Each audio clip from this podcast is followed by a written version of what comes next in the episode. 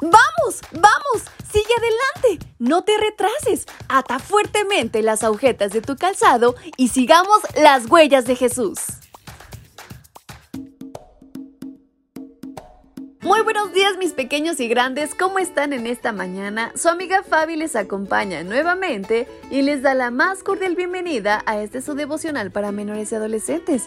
Espero se encuentren muy bien y que estén con todo el ánimo para comenzar un nuevo mes. Pero antes de eso, disfrutemos de este último día del mes de agosto al máximo. ¿Y qué mejor hacerlo que compartiendo de Dios y sobre todo de su palabra a través de este su devocional? Y en este día lleva por título El ejército celestial. Eliseo le respondió, No tengas miedo, porque son más los que están con nosotros que los que están con ellos. Libro Segunda de Reyes capítulo 6, versículo 16.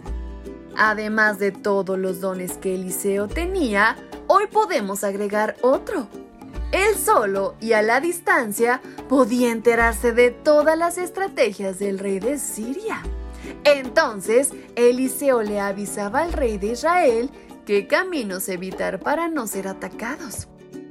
El rey de Siria pensó que había un traidor entre sus soldados, pero uno de sus siervos le dijo la verdad. Eliseo era el que sabía cualquier estrategia que implementara el rey, aun cuando planificara en la parte más privada de su palacio. Eliseo era mejor que cualquier aparato complicado de inteligencia. Al rey se le ocurrió entonces enviar todo un ejército para prensar a Eliseo.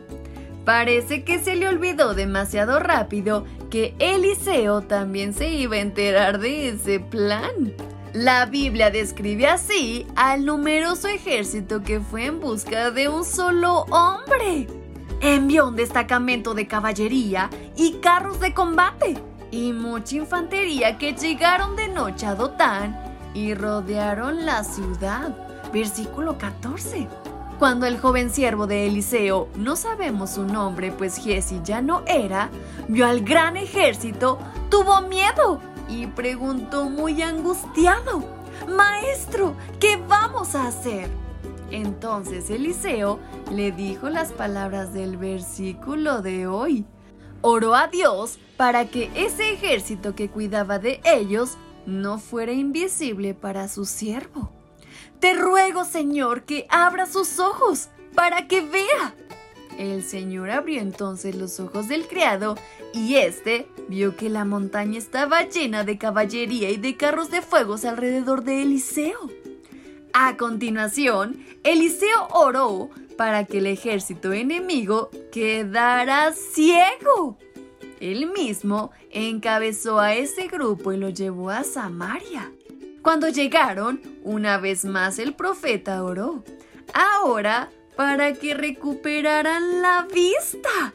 Esta historia nos recuerda que aunque no los veamos, los ángeles de Dios son un ejército más poderoso que cualquier ejército humano y que todas las huestes del mal. Como ocurrió aquel día, hoy nos defiende, pero sobre todo nos protege. Así que no lo olvides y en toda circunstancia encomíndate al Todopoderoso que Él sabrá responderte y sobre todo cuidarte.